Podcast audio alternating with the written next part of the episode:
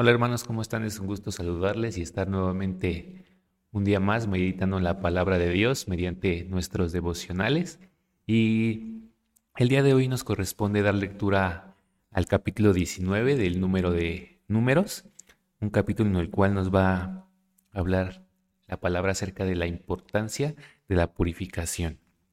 Eh, primero que nada quisiera dar lectura al versículo número 20 de este capítulo 19, que dice así, Y el que fuere inmundo y no se purificare, la tal persona será cortada de entre la congregación, por cuanto contaminó el tabernáculo de Jehová.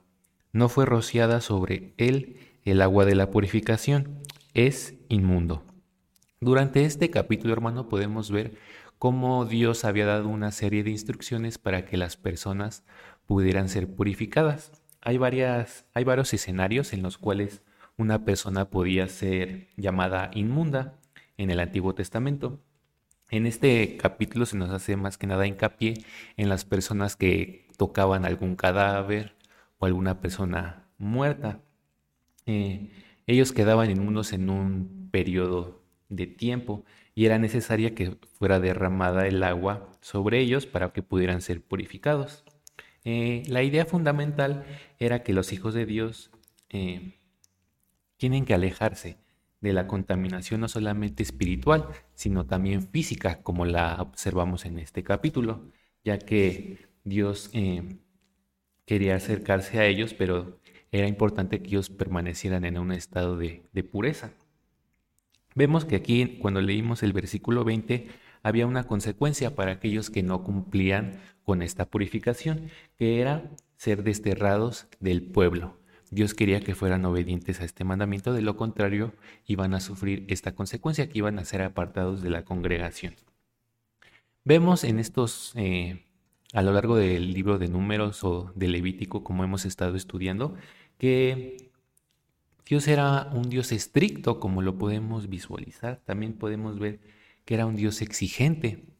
Él quería que ellos fueran obedientes a sus mandamientos porque si ellos cumplían con lo que Él ordenaba, Dios había prometido que iba a derramar bendición sobre su pueblo.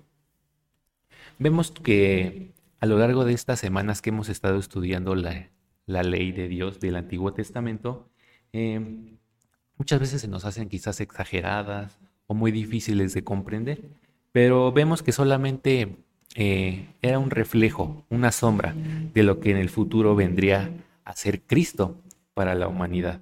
Cristo iba a ser el cumplimiento perfecto del nuevo pacto. Y hoy en día quizás hermanos ya no somos inmundos por estar cerca de un cadáver o de diferentes situaciones que hemos estado estudiando en el libro, de números.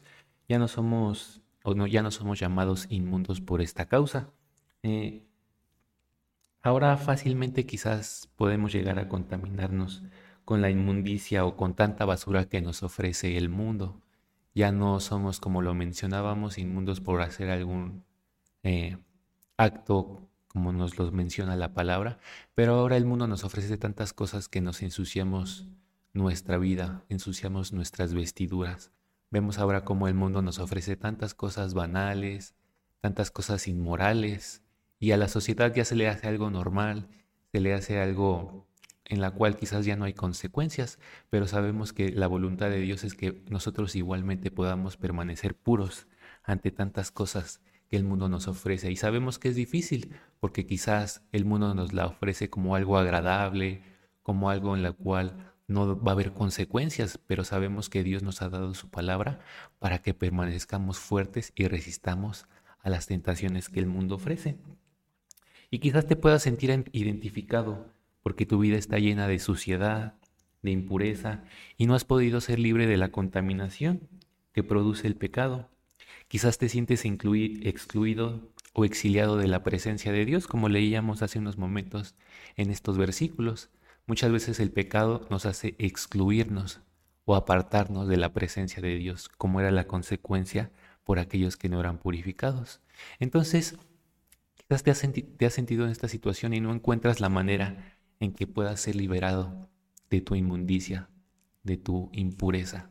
Pero la buena noticia, hermanos, es que, te, que Dios nos ha dado la solución y es eh, el derramamiento de Cristo, de su sangre en la, en la cruz, la cual nos limpia, nos purifica y nos da una nueva vida en Él. Por eso la invitación, hermanos, si tú te sientes en esta situación y no has podido o no has encontrado la salida a tanta pecaminosidad que quizás hay en tu vida, pues el consejo de, esta, de este día es que acudamos a Cristo, en el cual tenemos la vida y la purificación de nuestras almas. Finalmente quisiera leer lo que nos dice Apocalipsis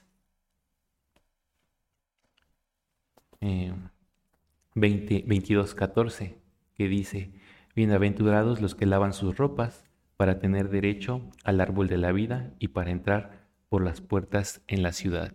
Dios nos ha dado una promesa de que algún día estaremos en su santa ciudad, pero es importante y es imprescindible que aprendamos a lavar nuestras ropas, nuestras vidas. Te invito a que cierres tus ojos, hermano, y oremos a Dios para que Él nos ayude a ser limpios delante de su presencia. Señor, te damos muchas gracias en este día porque sabemos que tú nos amas y tu voluntad es que aprendamos a acercarnos a ti de una manera limpia, de una manera eh, santa, porque sabemos que tú eres santo y no podemos entrar ante ti llenos de inmundicia, llenos de suciedad.